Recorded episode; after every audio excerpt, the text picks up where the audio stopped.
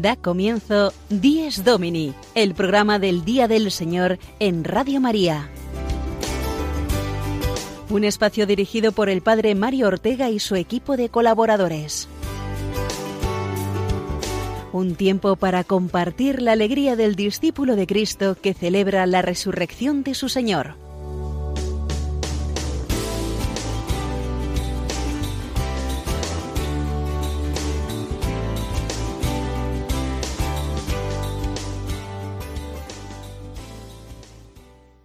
Buenos días, queridos amigos de Dies Domini. Sed muy bienvenidos a este espacio semanal del Día del Señor. Os saluda desde los micrófonos de la sede central de Radio María en Madrid, el Padre Mario Ortega, en este primer domingo de noviembre. Y aquí también conmigo nuestra querida Cristina Rubio, eh, ya en la recta final del año litúrgico, podríamos decir, ¿no, Cristina? Buenos días. Buenos días, Padre Mario y queridos oyentes. Sí, ya embarcados en este penúltimo mes del año que nos abrirá las puertas, claro que sí, del tiempo de Adviento. Ya dentro de tres semanas, madre mía, cómo pasa el tiempo rapidísimo. Parece que sale uno del verano y cuando a uno se ha acostumbrado al abrigo y a la calefacción, ya está aquí casi el final del año, Padre. Sí, el mes de noviembre que lo hemos comenzado con la celebración de todos los santos y de todos los difuntos.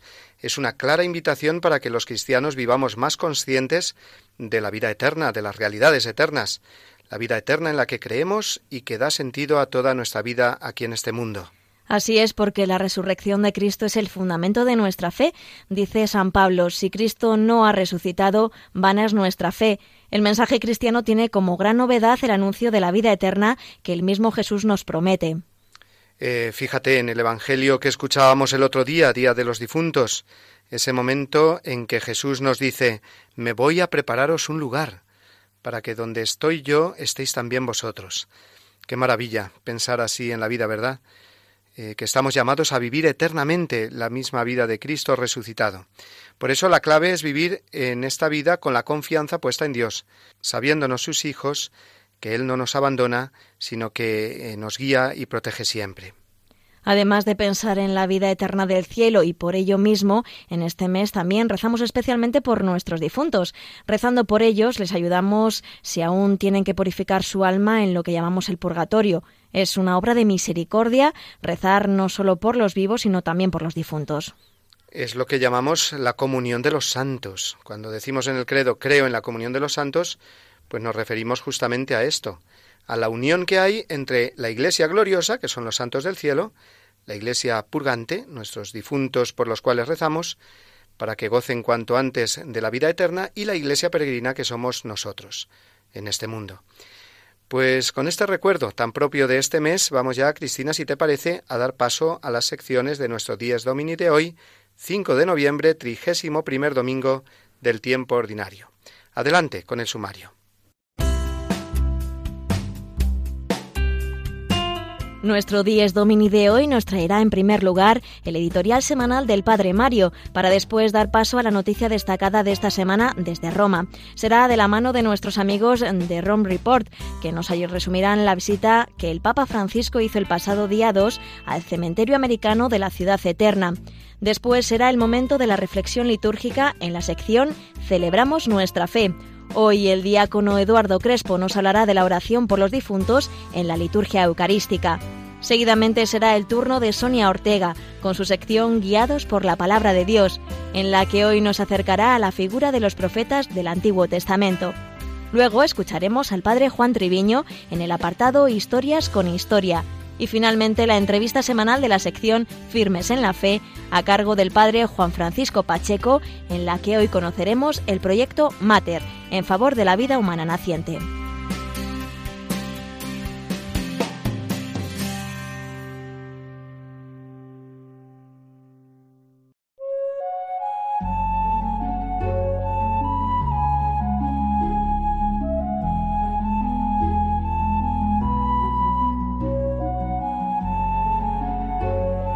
Hace unos días celebrábamos el Día de los Difuntos y el recuerdo de nuestros seres queridos, las misas ofrecidas por ellos o las visitas a los cementerios nos hacen más presente el misterio de la vida eterna y el también misterio de la brevedad de nuestra vida actual en este mundo.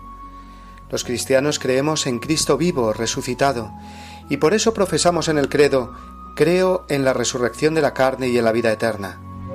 Hablar de la resurrección es hablar del cuerpo, no del alma, puesto que el alma no puede morir. Resucitará nuestro elemento material, nuestro cuerpo, cuando venga Jesucristo al final de la historia. Resucitará nuestro cuerpo para unirse de nuevo al alma.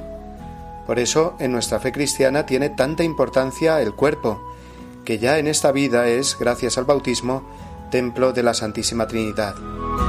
El cuerpo de Cristo, muerto en la cruz, fue sepultado, y por eso la Iglesia aconseja vivamente la piadosa costumbre de sepultar el cadáver de los difuntos, como nos recordaba recientemente la instrucción Ad Resurgendum cum Cristo de la Congregación Vaticana para la Doctrina de la Fe.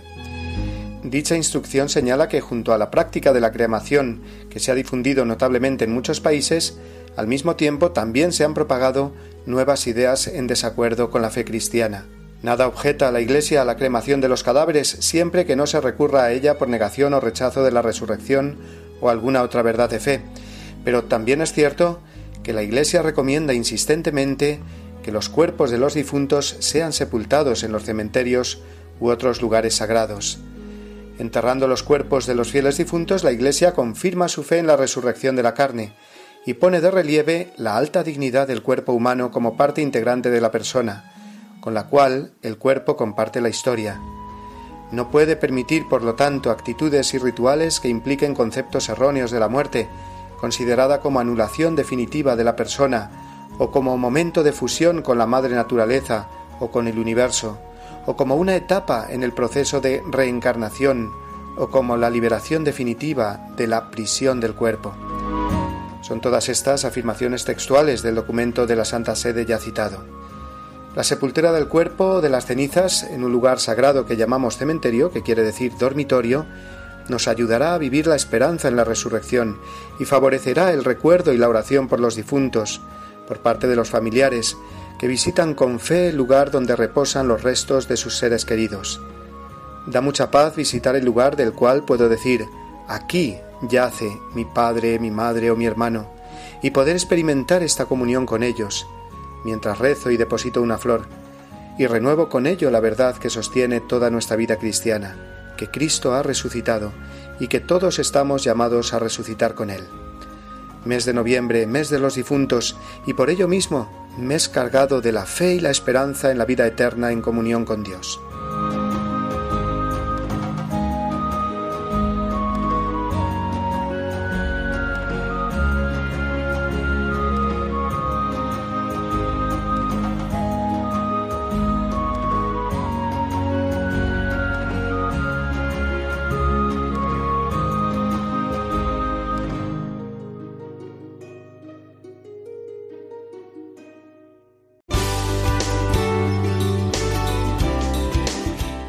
Domini, el programa del Día del Señor en Radio María. Un tiempo para compartir la alegría del discípulo de Cristo que celebra la resurrección de su Señor.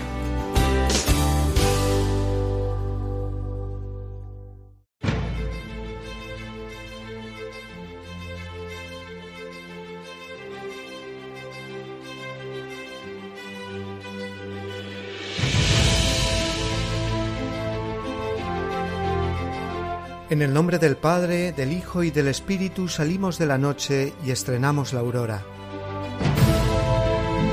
Saludamos el gozo de la luz que nos llega resucitada y resucitadora.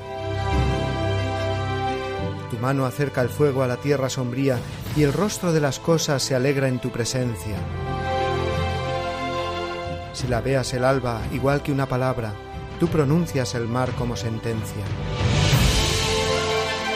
Regresa desde el sueño el hombre a su memoria, acude a su trabajo, madruga a sus dolores. Le confías la tierra y a la tarde la encuentras rica de pan y amarga de sudores. Y tú te regocijas, oh Dios, y tú prolongas en sus pequeñas manos tus manos poderosas.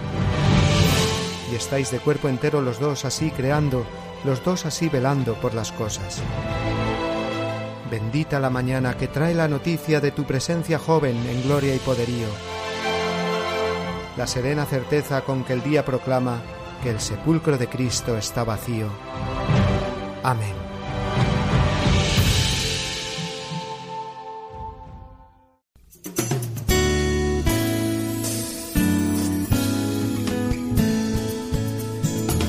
Iglesia desde Roma, la noticia semanal desde la ciudad eterna.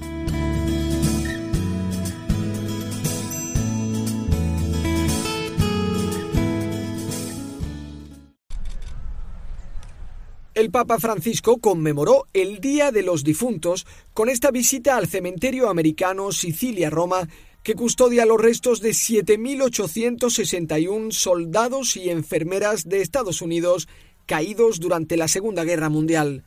El Papa rezó por todas las víctimas de las guerras, especialmente por quienes reposan en este lugar.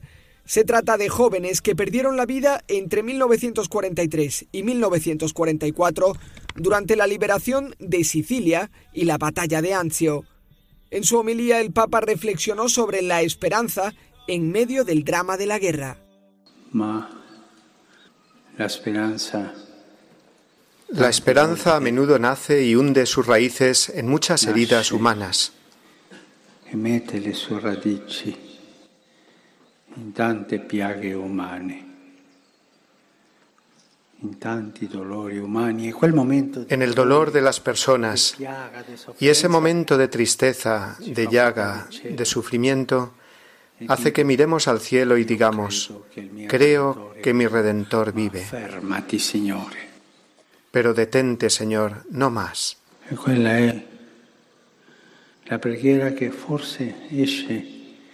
Y esa es la oración que quizá sale de nosotros al mirar este cementerio.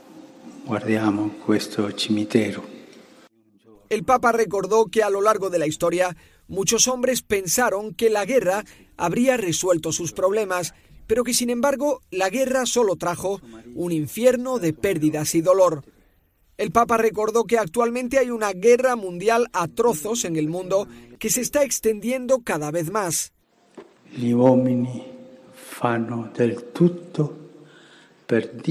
Los hombres hacen de todo para declarar y hacer la guerra.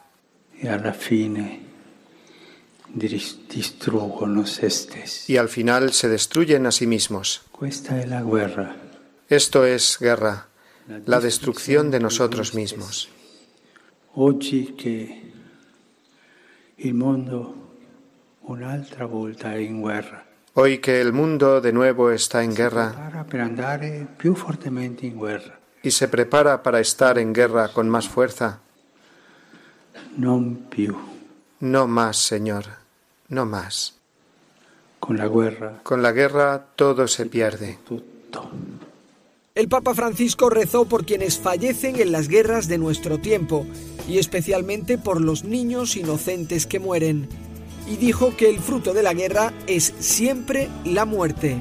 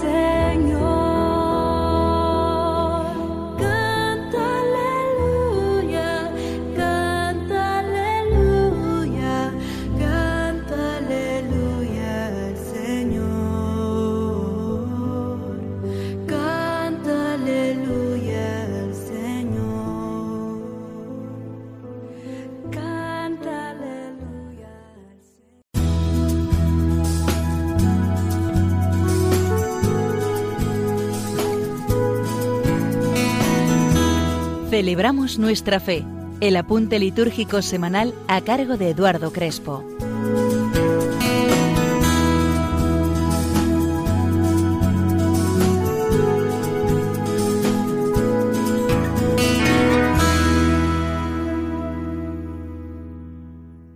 Estamos comenzando el mes de noviembre, un mes en el que la tradición de la Iglesia nos pone delante la contemplación de aquellos que participan ya de la gloria de Cristo, los santos, y también aquellos por los que aún hemos de rezar, nuestros hermanos difuntos, que aún están purificándose. Hace un tiempo una persona me preguntó que qué eran esas oraciones que rezaban al finalizar el rosario en mi parroquia. No entendía lo que decían, no sabía qué eran. Y al detenerme bien con él, vimos que pedían por aquellos difuntos que acababan de fallecer, o en general por las almas de todos los difuntos, las almas del purgatorio. En nuestra conciencia cristiana la presencia de nuestros hermanos difuntos es una constante. Prueba de ello es que en todas las misas en la oración principal, la plegaria eucarística, después de orar por los vivos, la Iglesia, el Papa, los obispos, pedimos por los difuntos. Acuérdate también de nuestros hermanos que durmieron en la esperanza de la resurrección y de todos los que han muerto en tu misericordia. Admítelos a contemplar la luz de tu rostro. En concreto se dice en la plegaria segunda, pero en todas las plegarias recogen una oración por los difuntos. En la conciencia cristiana existe la obligación y el deseo de ofrecer nuestras oraciones, también nuestros sacrificios, por aquellos hermanos que ya no están entre nosotros. ¿Cuántas veces hemos pedido que se ofrezca una misa por un familiar o por un conocido? Sigamos haciéndolo. Por una parte, en nuestro ambiente actual, entre nuestros vecinos y amigos, hemos de potenciar el sentido pascual de la muerte, de los que por el bautismo hemos sido incorporados a la muerte y resurrección de Cristo, sentido que hoy se ha perdido, dado que queremos ocultar la muerte y sus signos. Por otro lado, nuestra oración por los difuntos se basa en la comunión de los santos. Por ella, la unión con los hermanos que durmieron en la paz de Cristo no se interrumpe más bien se fortalece con la comunicación de los bienes espirituales. En la celebración eucarística, toda la Iglesia se une, los cristianos que ya gozan de la gloria del Señor, los santos, nosotros, cristianos aún peregrinando en este mundo, y los cristianos que están esperando participar de la plenitud de Dios. En la celebración litúrgica de la Eucaristía y en las vísperas de la liturgia de las horas, la Iglesia siempre pide por los difuntos. Vivamos intensamente esta conciencia de estar muy cerca unos de otros en las celebraciones litúrgicas, pues es toda la Iglesia, por medio de Jesucristo, quien ofrece esa oración al Padre. La oración por nuestros difuntos puede no solamente ayudarles, sino también hacer eficaz su intercesión en nuestro favor.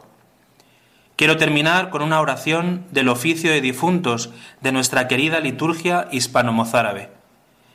Oh Dios, en ti viven las almas de los difuntos, en ti se alegran las almas de los elegidos.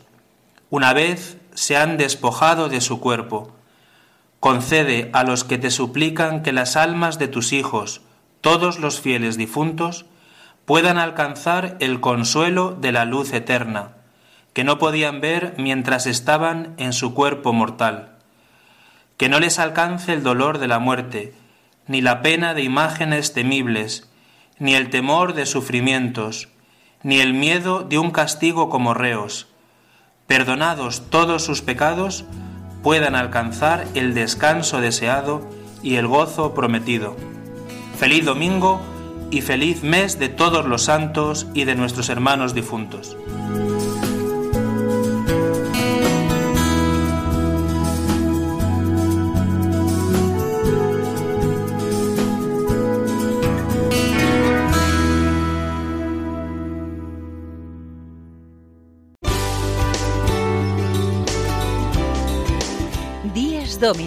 El programa del Día del Señor en Radio María. Un tiempo para compartir la alegría del discípulo de Cristo que celebra la resurrección de su Señor.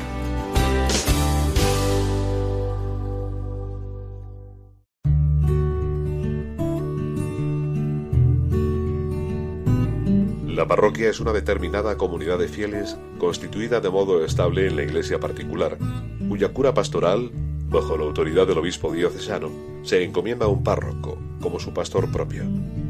Es el lugar donde todos los fieles pueden reunirse para la celebración dominical de la Eucaristía. La parroquia inicia al pueblo cristiano en la expresión ordinaria de la vida litúrgica, le congrega en esta celebración, le enseña la doctrina salvífica de Cristo, practica la caridad del Señor en obras buenas y fraternas. Catecismo de la Iglesia Católica, número 2179.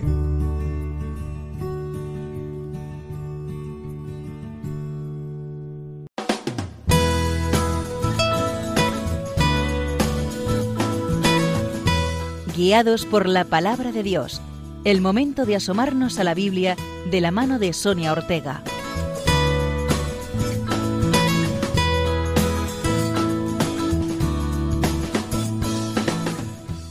Buenos días, queridos oyentes de Radio María, eh, y feliz domingo, Día del Señor. Hoy es el día por excelencia de la Asamblea Litúrgica en la que los fieles deben reunirse para escuchar la palabra de Dios y participar en la Eucaristía. ¿no? Eh, bueno, pues celebramos la resurrección del Señor, el acontecimiento más importante de, la historia de la salvación. ¿no? Y bueno, pues mm, en toda celebración dominical, como bien sabemos, tenemos dos grandes momentos. Uno es la liturgia de la palabra y otro es la liturgia eucarística. ¿no? La liturgia de la palabra, que es la que más nos interesa en esta sección, comprende las lecturas, la homilía y la oración universal. Entonces hoy quería introducirme un poco con las lecturas que tenemos en la liturgia de la palabra cada domingo. ¿no? Como bien sabéis, eh, la primera lectura suele corresponder al Antiguo Testamento, luego cantamos o recitamos un salmo y después una segunda lectura que suele corresponder al Nuevo Testamento. Después el sacerdote proclama el Evangelio. ¿no? Pues bien, siempre la primera lectura del Antiguo Testamento tiene una cierta relación con el Evangelio. A veces no es muy evidente, ¿no? Pero no por ello no deja de tenerla. Sin embargo, este domingo eh, eh, es muy fácil de ver, ¿no? Porque eh, las lecturas de este domingo, la primera lectura del Antiguo Testamento es el profeta Malaquías, ¿no? Y el, Evangelio es Mateo 23, del 1 al 12. Es un evangelio conocido, ¿no? Es, dice, en la cátedra Moisés se han sentado los letrados y fariseos. Haced y cumplid lo que os digan, pero no hagáis lo que ellos hacen, porque ellos no hacen lo que dicen, ¿no? El Señor está criticando a los fariseos, ¿no? A los maestros de la ley, ¿no? Y en la, en la lectura del profeta Malaquías ocurre lo mismo. Hay una crítica a los sacerdotes, ¿no? Dice, y ahora os toca a vosotros sacerdotes, si no obedecéis, si no os proponéis dar gloria a mi nombre, os enviaré mi maldición. ¿no? Hay una crítica, ¿no? vemos el paralelo entre, ambas dos. ¿no? Entonces me gustaría eh, utilizar justamente que es esta lectura del profeta Malaquías para introducirnos dentro del mundo de los profetas. ¿no? El Antiguo Testamento de la Biblia cristiana está dividido en tres grandes bloques. La ley, eh, los escritos y los profetas. La ley es la Torá, lo que em, conocemos como el Pentateuco. Los escritos, lo que conocemos como los libros históricos. Y luego, finalmente, está el corpus de los profetas. El corpus de los profetas está justamente delante de los evangelios, delante del Nuevo Testamento. Y es que son los profetas los que anuncian eh, la llegada del Mesías. Es como eh, un pórtico de entrada hacia los evangelios, ¿no? hacia el centro de la Sagrada Escritura que va a ser Jesucristo ¿no? y, la encarnación del Hijo de Dios. Entonces, muy especialmente, por eso me, ha gustado eh, eh, tomar al profeta Malaquías en esta ocasión, Malaquías es el último de los profetas. Por lo tanto, es el último libro de nuestro Antiguo Testamento. Justamente después de Malaquías comienza el Nuevo Testamento, que es el Evangelio de Mateo. El primer Evangelio, que es el Evangelio de Mateo. Bueno, pues Malaquías se em, escribe en la época persa, como unos 450 años antes de Cristo, critica el culto, habla del culto y sobre todo también hace una crítica, ¿no? Y la emprende contra los sacerdotes negligentes y cínicos, ¿no? Que están al servicio del Señor, que es un poco la lectura que, hoy vemos, la primera lectura que, aparece en, en, la liturgia de hoy, ¿no? Pero hay algo muy importante dentro del profeta Malaquías, ¿no? Y son dos versículos eh, muy, muy importantes que acontecen en el último capítulo. Solo tiene tres capítulos, Malaquías es un libro muy cortito, y estos dos últimos versículos tienen mucha importancia. Uno es el versículo 3.1 ¿no?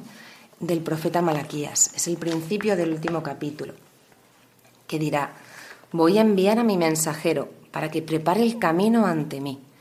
De repente llegará a su santuario el Señor, a quien vosotros andáis buscando. Es un versículo muy conocido que va a hacer referencia eh, directamente a Mateo 11:10, donde el mismo Jesucristo nos va a decir, este es de quien está escrito, yo envío a mi mensajero. Jesús toma este versículo para hacer referencia a una figura importantísima, que es la figura de San Juan el Bautista. Juan Bautista, que en este mismo pasaje del Evangelio dirá Jesús, en verdad os digo, no ha nacido de mujer uno más grande que Juan el Bautista. Malaquías está haciendo referencia a San Juan el Bautista, al, verdadero precursor de Cristo, ¿no? El, que, el mensajero que justamente prepara el camino al Señor. ¿no? El otro versículo importante de Malaquías es Malaquías 3.23, que dirá, mirad, os envío al profeta Elías antes de que venga el día del Señor. El profeta Elías, en la comprensión farisea, es el personaje que más se parece a Moisés, el gran profeta del Antiguo Testamento, ¿no? Por lo tanto, una importancia muy grande, ¿no? Es la que tiene el profeta Elías. Y en este caso eh, encontramos la referencia en Lucas 1, ¿no? En el primer capítulo de Lucas, cuando a su padre, al padre San Juan Bautista, Zacarías, se le anuncia el nacimiento de Juan el Bautista. Dice, irá delante del Señor con el espíritu y el poder de Elías, para convertir los corazones de los padres hacia los hijos. Este mismo, para convertir los corazones, es el versículo que está utilizándose en Malaquías, ¿no? Y se nos dice que, que San Juan vendrá con el poder y el espíritu de Elías, ¿no? Por lo tanto, San Juan Bautista es eh, eh, una figura importantísima entre el Antiguo y el Nuevo Testamento. Y como vemos, el libro de Malaquías, último libro de los profetas, señala directamente a, San Juan Bautista, porque es el culmen de la historia de los profetas. Toda la historia de los profetas acaba señalando a San Juan Bautista, que será el que prepare el camino a Cristo, que es el centro de toda la Sagrada Escritura. Bueno, pues poco a poco nos iremos introduciendo en el mundo de los profetas, que es preciosísimo, y en el misterio que encierra y, y todo lo que nos señala al centro de la Sagrada Escritura y a los Evangelios. Feliz domingo a todos.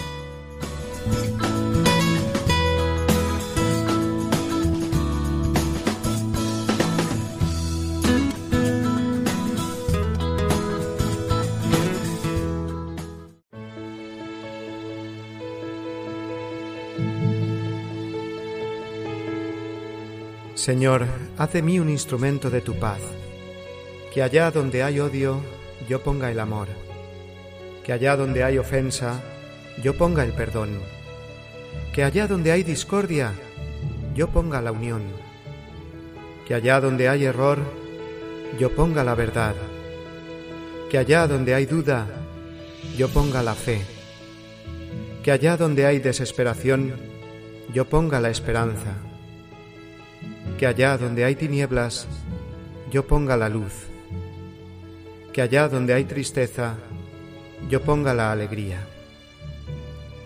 Oh Señor, que yo no busque tanto ser consolado cuanto consolar, ser comprendido cuanto comprender, ser amado cuanto amar, porque es dándose como se recibe, es olvidándose de sí mismo como uno se encuentra a sí mismo, es perdonando como se es perdonado es muriendo como se resucita a la vida eterna.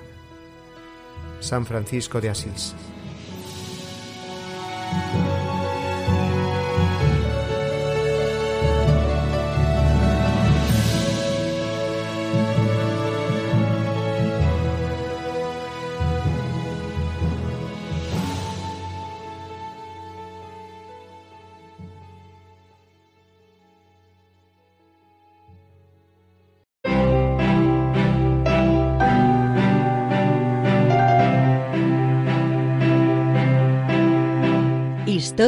Con Historia, una sección a cargo del padre Juan Treviño.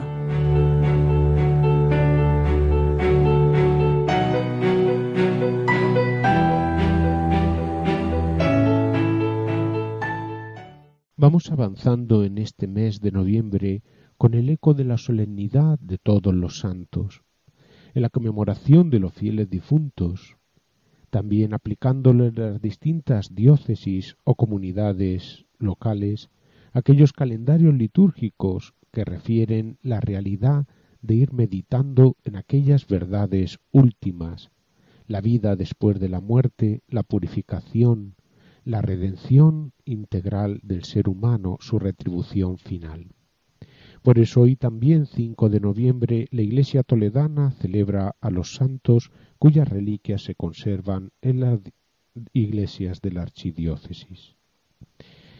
En la primera expansión del cristianismo, aquellos factores que favorecieron la difusión evangélica formaban parte de ese entramado de la misteriosa providencia de Dios.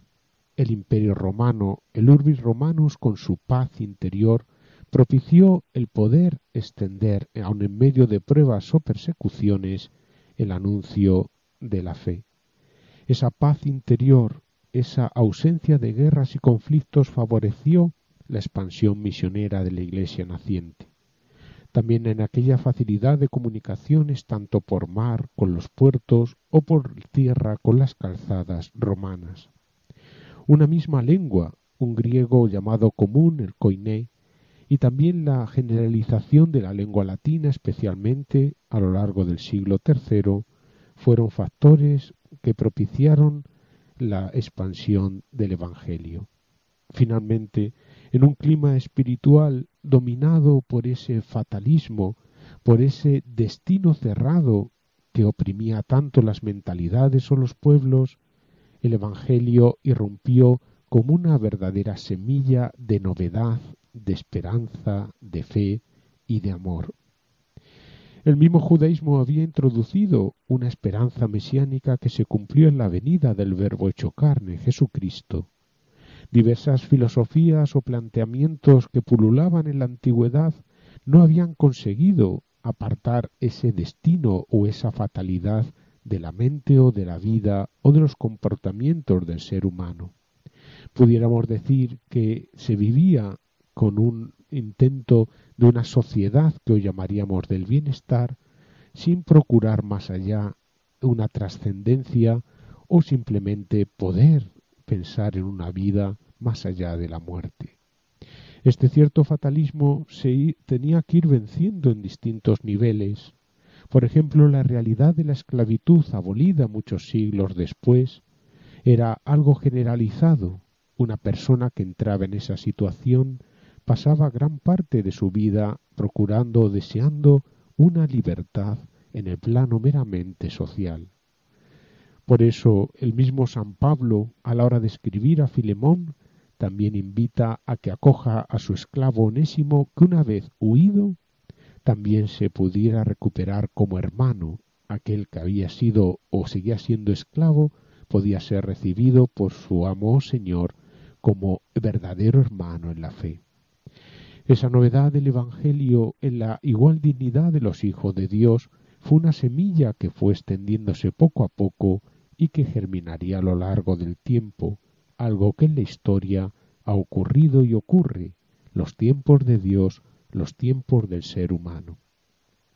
También el ser humano buscó en aquella antigüedad un deseo de trascender o de buscar algo más allá por las religiones de los misterios o por ciertas modas que llegaban de los territorios conquistados, los cultos de Mitra o de Isis, las religiones orientales o el mazdaísmo de Persia, todas aquellas maneras de concebir el mundo tampoco acababan de satisfacer el corazón humano.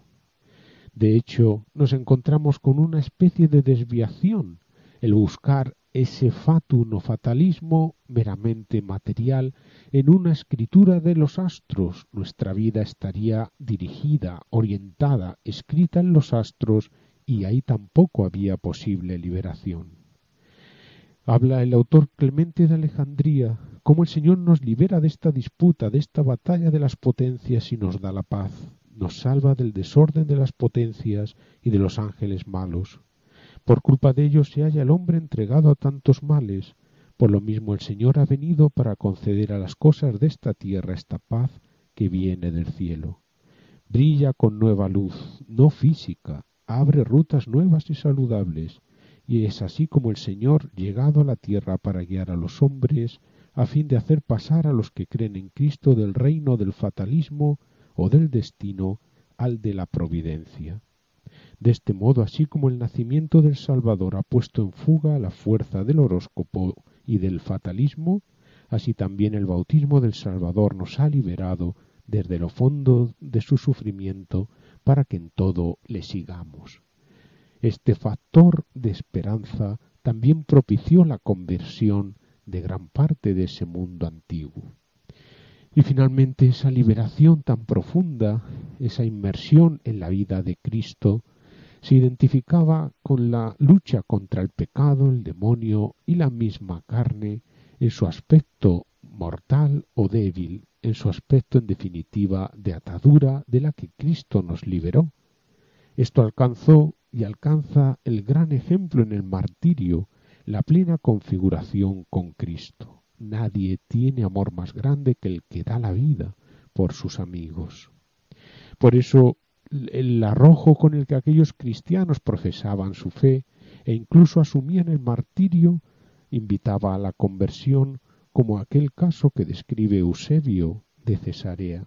Un hombre que había entregado a Santiago a los jueces fue conmovido al ver la constancia del varón, confesó libremente la fe de Cristo y afirmó que él también era cristiano. Así pues, los dos fueron conducidos al suplicio, y mientras caminaban el compañero pidió perdón a Santiago. Este se detuvo un poco y le contestó Pax tibi, la paz contigo, y le besó. De este modo perecieron los dos, cortándoles la cabeza. El testimonio del martirio era un gran referente a la hora de invitar a la conversión al mundo antiguo. En este inicio, por lo tanto, del mes de noviembre, para nuestra vida pudiéramos sacar estas tres sencillas aplicaciones. La lucha también en ese combate pacífico, digno, por esta justicia, esta paz, para que podamos crecer en una sociedad en la que el ser humano se desenvuelva con esta sencillez y humildad, como Cristo nos ha enseñado ser luz y sal en medio del mundo. Este combate también, en segundo lugar, contra las potencias del enemigo, contra también la lucha bautismal contra el demonio y contra esas, podemos decir, falsas religiosidades o falsas también concepciones que atan al ser humano y de la que Cristo nos ha liberado por el bautismo, la gracia, sus sacramentos en la esposa iglesia. Y en tercer lugar, como no, ser capaces de testimoniar la vida para que lo que profesan los labios, incluso cuando nos llegue el momento de dar testimonio, esperando en la vida y la vida eterna, podamos también configurarnos con Cristo, el mártir, el testigo del amor que Dios Padre ha tenido y tiene al mundo. El Espíritu Santo nos anime a ello y hagamos de nuestra historia historia santa a la cual nos encaminamos en el camino de nuestra vida.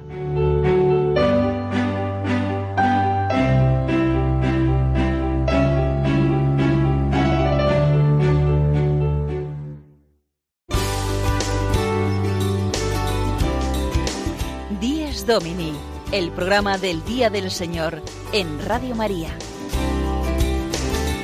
Un tiempo para compartir la alegría del discípulo de Cristo que celebra la resurrección de su Señor.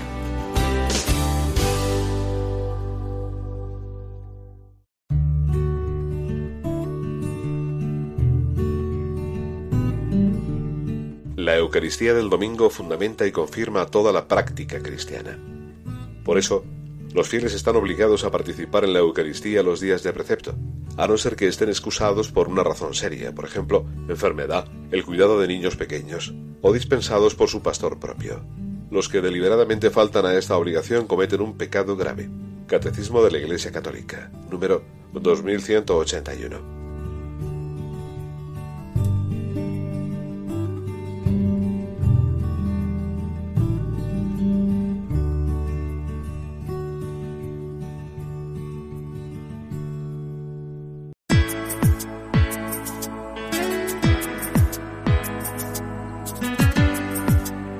Firmes en la fe. La entrevista de la semana de la mano de Juan Francisco Pacheco.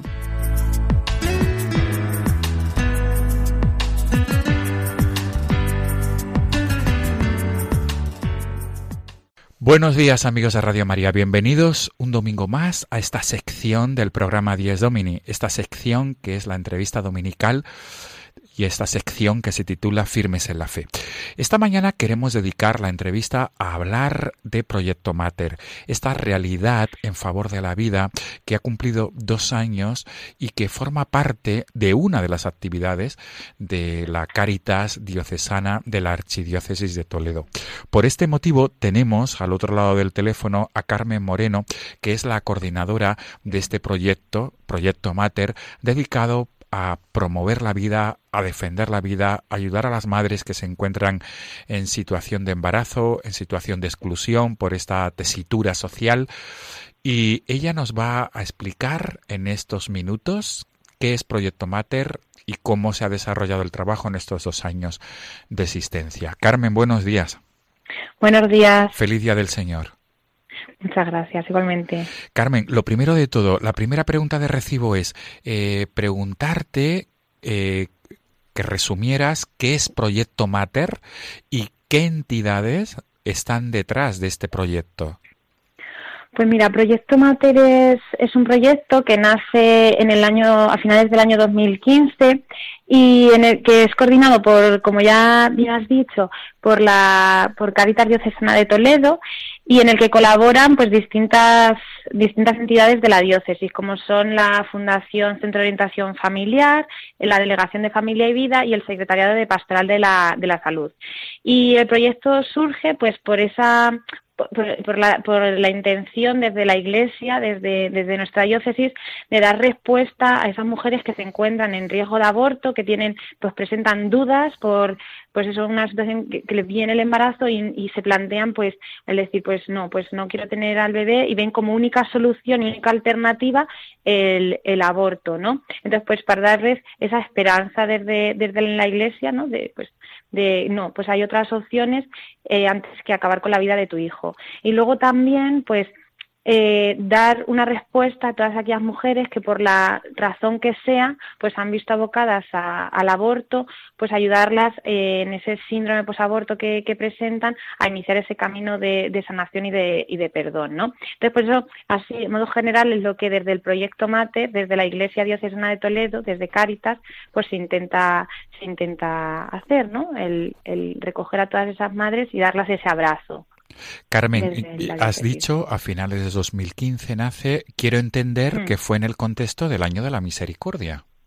Eso es, eso es. El, ahí lo que hizo el, nuestro obispo, ¿no? Don Braulio, pues es hacer suyas las, esas inquietudes que tenía, que tenía el Papa Francisco respecto, pues a, este tema, ¿no? Como, como es el aborto y respecto, pues eso, pues en el año de la misericordia, qué mejor año que, que dar inicio a este proyecto, que, ese año, ¿no? Entonces, pues con ese, con esas inquietudes que presentaba el Papa, eh, don Braulio pues las hace suyas y toda, en, general toda la diócesis, esa preocupación, pues nos ponemos en marcha y así es como nace Proyecto Mater, pues en septiembre de 2015.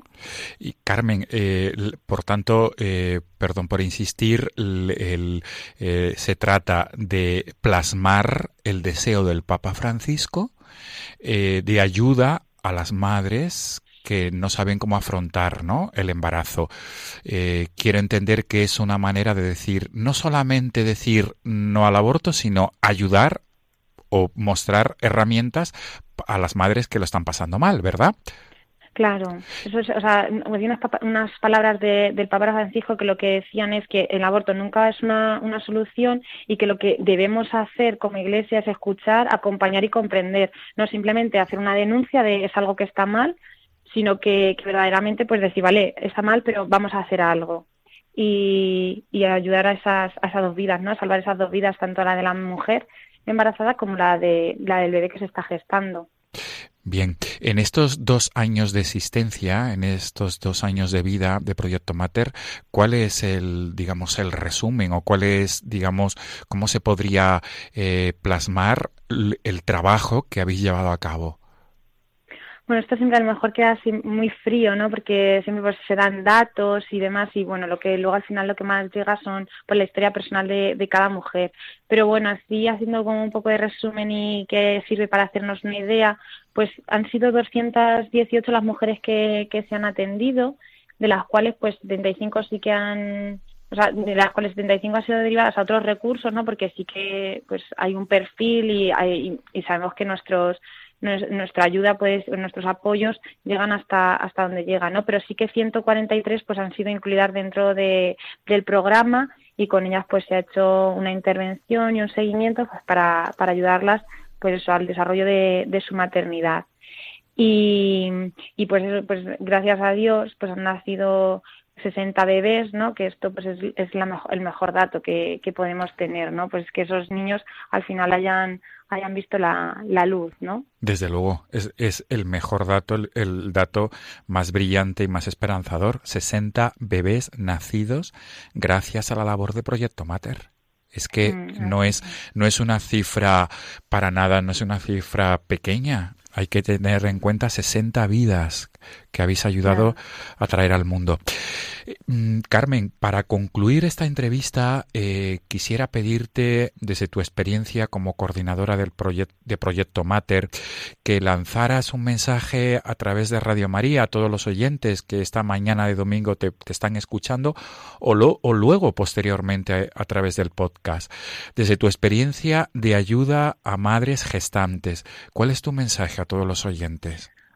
Pues que, que, se, que, nunca se lleve a, hacer entender a estas mujeres, ¿no? A estas mujeres que se encuentran pues en una situación ahí muy vulnerable, ¿no? Porque ven que todo que todo el mundo les les da la espalda, ¿no? Entonces es como la solución más fácil que se les presenta, que se les intenta vender es lo primero que es un problema de la mujer y, y luego pues eso, el problema y que la, la, solución a ese problema va a ser el, el, aborto y verdaderamente cuando aquí hablamos con las chicas que se encuentran aquí por síndrome posaborto o sea, nos encontramos con vidas totalmente rotas y que lo que dicen es eso, que porque a ellas les dijeron que su solución iba a ser el aborto, cuando en realidad ha sido el desencadenante de todos los problemas que, que tienen, ¿no? Entonces, que no llevemos a ese engaño a, la sociedad de hoy en día, ¿no? Que, que es muy fácil vender eso y decirlo y de palabra, pero luego ahí queda la mujer, ¿no? La vida rota, esa herida que se, que se le hace, que se le crea sin ningún tipo de necesidad. Entonces,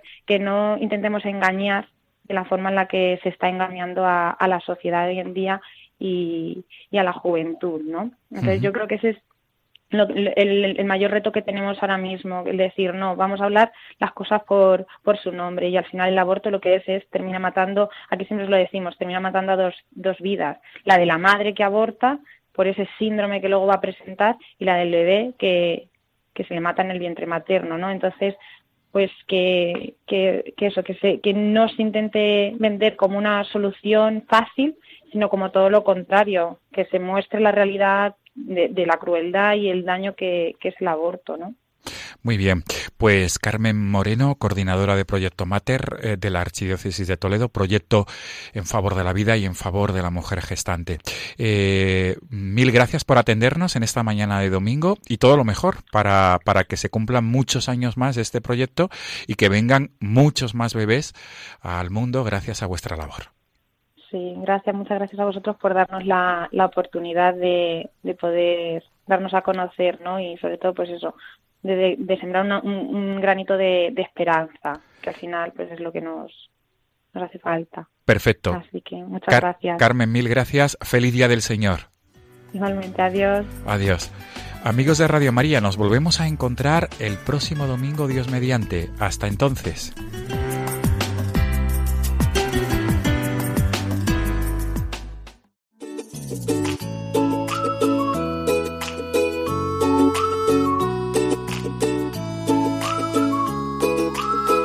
La Iglesia siempre al servicio de la vida, como esta vez ha quedado nuevamente de manifiesto a través de esta iniciativa que hemos conocido más, el proyecto Mater. Vamos ya a ir concluyendo nuestro programa de hoy, Cristina, pero antes, recuérdanos dos celebraciones importantes que tendremos esta semana que hoy empieza. Pues mira, la primera, la numerosa beatificación que tendrá lugar en Madrid el sábado próximo, será en el Palacio de Vista Alegre y nada menos que 60 mártires de la familia vicenciana, es decir, vinculados a la congregación de San Vicente de Paul, van a ser beatificados. Se trata de un grupo que incluye sacerdotes misioneros y hermanos legos paules y también un grupo de laicos pertenecientes a la Asociación de Caballeros de la Virgen Milagrosa. Sufrieron el martirio durante la persecución religiosa en la España de los años 30 y presidirá esta beatificación el cardenal prefecto para las causas de los santos, Monseñor Ángelo Amato. Y en Radio María podremos seguir en directo esta celebración, ¿verdad? Efectivamente, hasta allí nos vamos a desplazar el sábado para que a partir de las 11 de la mañana nuestros oyentes puedan participar en directo de esta numerosa beatificación. Siempre es un motivo de alegría y esperanza tener nuevos beatos en nuestra Iglesia española que ha crecido siempre, pero en el siglo XX de una manera especial gracias al testimonio de tantos que han dado su vida por la fe. Y la otra celebración, Cristina, más circunscrita a la Archidiócesis de Madrid, es eh, la que celebraremos, la patrona de Madrid, ¿verdad? La Virgen de la Almudena. Sí, será el día 9, pero el día anterior, el miércoles 8, a partir de las 8 y media de la tarde, todos nuestros oyentes de toda España van a poder seguir en directo, de nuevo a través de estas ondas, la vigilia de jóvenes que va a presidir el cardenal arzobispo de Madrid, don Carlos Osoro, en honor de la Virgen de la Almudena. Fenomenal. Pues quedan ya ahí memorizadas estas dos fechas importantes. Sábado la beatificación de los mártires y el miércoles la vigilia de jóvenes de la Archidiócesis de Madrid. Vamos ahora, Cristina, puesto que ya nos queda muy poco tiempo, a recordar a todos nuestros contactos a través de Internet. Sí, como cada domingo recordamos que nos podéis contactar a través del correo electrónico diesdomini@radiomaria.es y también a través de Facebook tecleando Dies Domini Radio María. Allí encontraréis nuestros programas, igual que en el apartado de los podcasts de la página oficial de nuestra emisora www.radiomaria.es. Recordamos a nuestros oyentes que también eh, cuando entran en el apartado de los podcasts, pues tienen la oportunidad de colaborar económicamente con el sostenimiento de nuestra mm, emisora, ¿eh? al descargarse los eh, programas.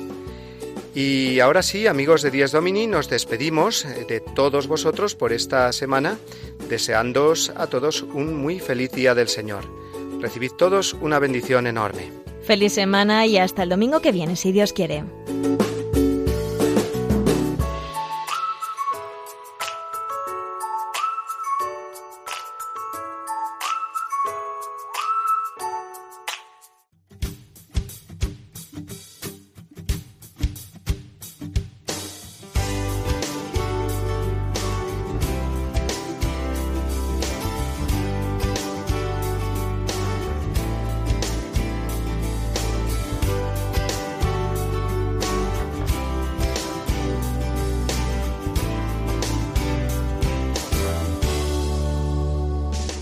Así termina Dies Domini, el programa del Día del Señor en Radio María. Un espacio dirigido por el Padre Mario Ortega y su equipo de colaboradores. Un tiempo para compartir la alegría del discípulo de Cristo que celebra la resurrección de su Señor.